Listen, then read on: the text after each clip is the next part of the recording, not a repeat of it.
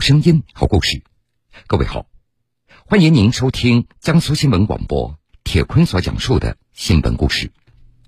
五年前，热爱篮球的十六岁少年叶莎去世以后，他捐出了全身的器官。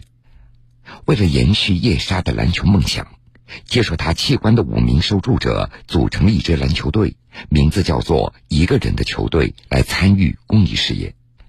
二零一九年，这支球队还登上了国际篮联篮球世界杯开幕式的舞台。他们的故事感动了很多人。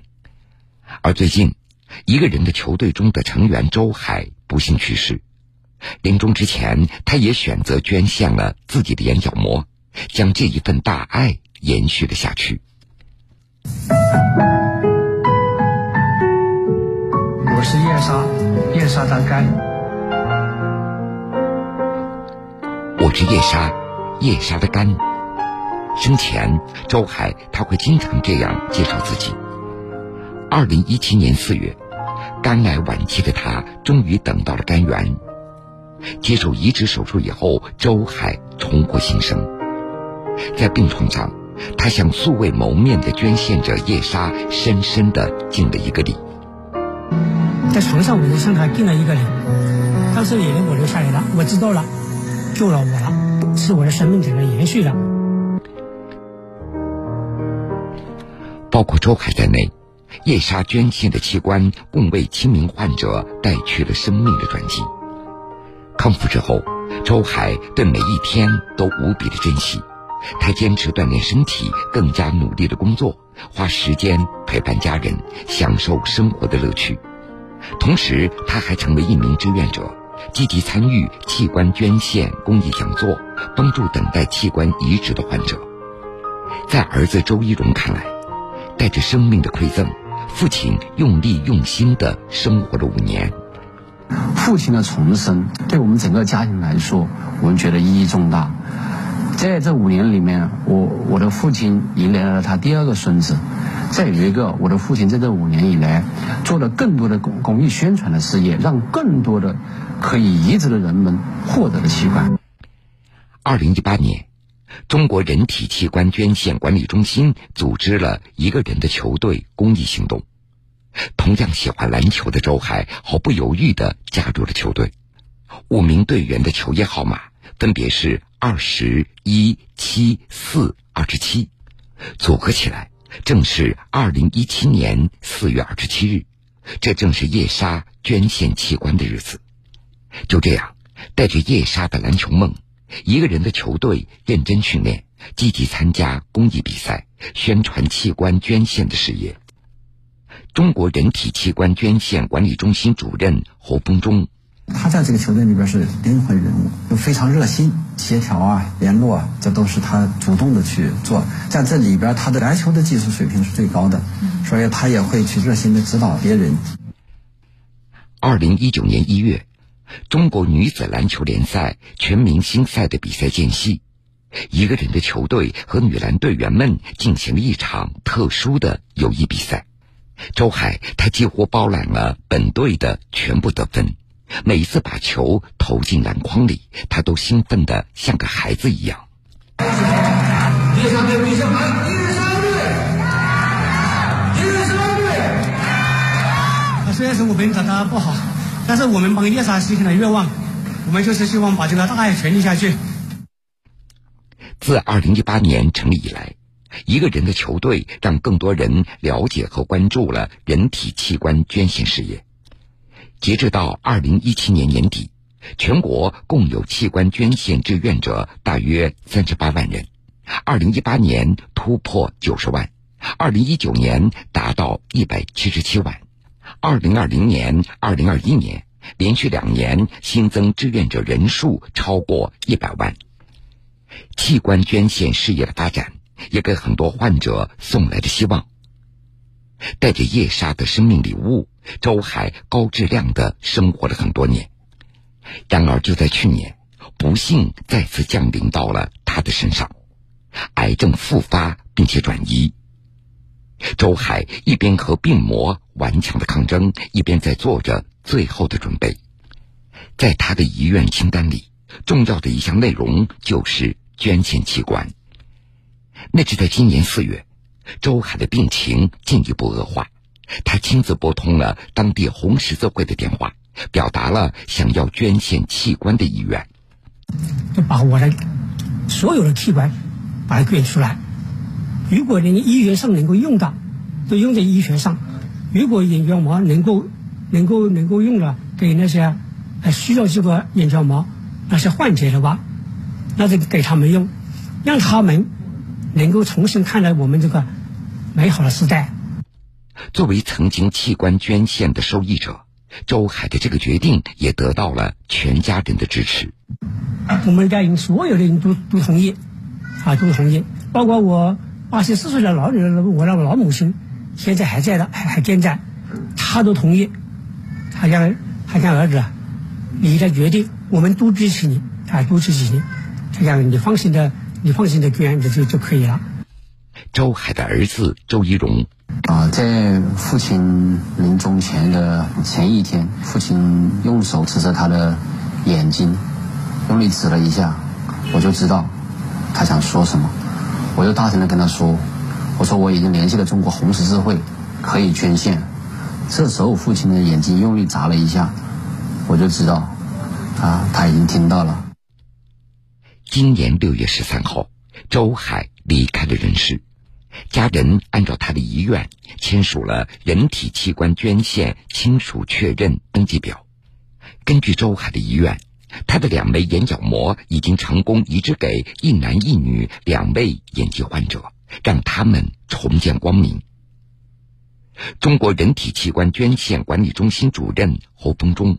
死亡呢是一个悲伤的结局，但是呢，器官捐献让死亡呢成为了一个新的起点。叶莎呢去世以后，哎，他的器官到了周海身上，那么周海呢他自己生命得到了重生，那么叶莎的这个生命和梦想也在他的身上得到了延续。那么他现在呢又把自己的角膜捐献出去，即意味着失去光明的人呢将会重见光明。那么他的生命。又在接受他角膜的人的身上得到了延续。生命无垠，大爱有痕。截止到目前，我国已经实现捐献四万零六百四十六人，捐献器官十二万两千四百五十四个。这意味着，有四万多像叶莎、周海这样的捐献者，在生命的尽头选择捐出器官，帮助他人延续生命，恢复健康。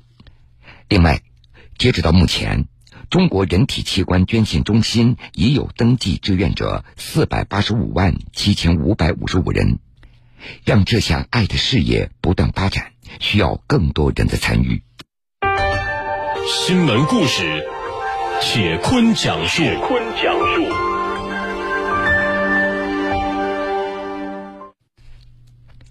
新闻故事精彩继续。二十三年前。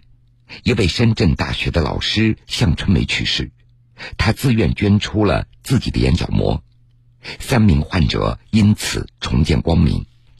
二十三年以后，当向春梅的母亲被眼疾困扰的时候，当年为向春梅进行角膜摘除手术的眼科医生走进了老人的家里。一九九九年。当时只有二十九岁的深圳女教师向春梅不幸患上了直肠癌。面对突如其来的不幸，这名年轻的女孩做出了捐献器官的决定。向春梅在器官无偿捐献申请书上写道：“我愿意在我死后献出我的一切有用的器官。我相信我的两个眼角膜是完好无损的。”也许能给需要他的人带来一线光明。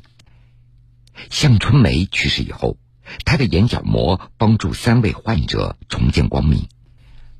二十三年以后，当年为向春梅做眼角膜摘除手术的眼科医生姚晓明，得知向春梅的母亲患有白内障，立即赶赴向春梅的老家，免费为老人做治疗。逝去的人，但是他树立了一个丰碑，所以我总觉得他现在还依然活着，因为啊，我们也寻找到了他的那个受益人。另外一个呢，就是他为他的母亲，感恩他呃养育了那么好一个女儿。经过检查，老人术前的视力只有零点零八，情况很不乐观。姚晓明决定为老人的双眼做白内障手术。那么现在的手术很快就要开始了，呃，我们希望用半个小时左右的时间为老人的双眼做白内障手术。经过手术治疗，老人的视力明显改善。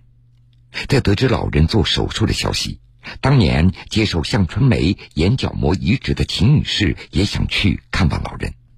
我国器官捐献采取双盲原则，在征得双方同意之后，秦女士终于见到了自己恩人的母亲。失去女儿二十三年以后，见到女儿眼角膜的受捐者，老人感慨万千，泣不成声。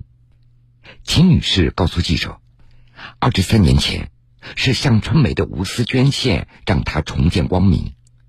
二十三年来，她总感觉到有一种使命，自己幸福生活的同时，也要替向春梅好好看一看这个美丽的世界。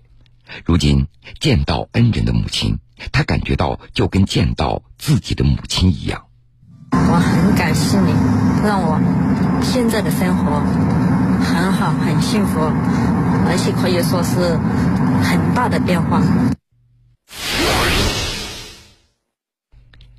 七月十九号下午，江苏省红十字先进典型事迹宣讲会在南京举行，一次又一次为爱举手的献血达人。年过六旬的遗体捐献志愿者，十年基层坚守的红十字会工作者，他们用实际行动传承着中华民族的传统美德，弘扬人道、博爱、奉献的红十字精神。下面，我们就跟随记者祖明一起走进他们。今年六十六岁的王磊是宣讲人中年龄最大的。他是苏州市的一名遗体捐献志愿者。二零零七年开始，他加入到了捐遗的事业中，协助捐献者们办理遗体捐献程序。从零七年至今，经王磊协助办理的遗体捐献者已有一千多人。但是，这份充满爱心事业的起步并没有那么容易。王磊。在外面去宣传，人家就说这个事情很晦气的，而且有的人他还会问：“哎，你能拿多少钱？”我说：“这个钱我一分都没有。”他说：“那你怎么这么热心做这个事情呢？”他们也不能理。王磊说自己的手机一直二十四小时开机，从不关机。志愿者们对捐遗有什么疑问，立刻就能得到解答。每次为了送别这些志愿者，他总是会以最快的速度，在志愿者家属最需要的时候出现。在王磊的大家庭中，包括女儿、女婿在内，一共有七个人已经登记成为遗体捐献志愿者。我觉得很有意义。大道理说，为了那个医学事业发展；小道理也省得子女的负担。捐出来的话，可以为医学做一点贡献。二零一三年一月，赵兴荣从灌云县一个乡镇的党委副书记调任县红十字会副会长。他清楚的记得，那时灌云县的红十字会只有一间小小的办公室，而且也只有他光杆司令一个人。十年来，从业务不熟悉到能胜任工作，从很多领域都是空白到省市领先。赵新荣说：“是社会上无数的爱心人士和企业，坚定了他做好红十字这份爱心事业的决心。为社会上这些爱心人士感动，从事红十字工作要非常有爱心，还要有耐心，还要有细心。寻求救助的或者需要我们帮助的，我们都是给予最大的热情去帮助他们。”好了，各位，这个时间段的新闻故事，我们先为各位讲述到这儿。半点之后，新闻故事精彩继续。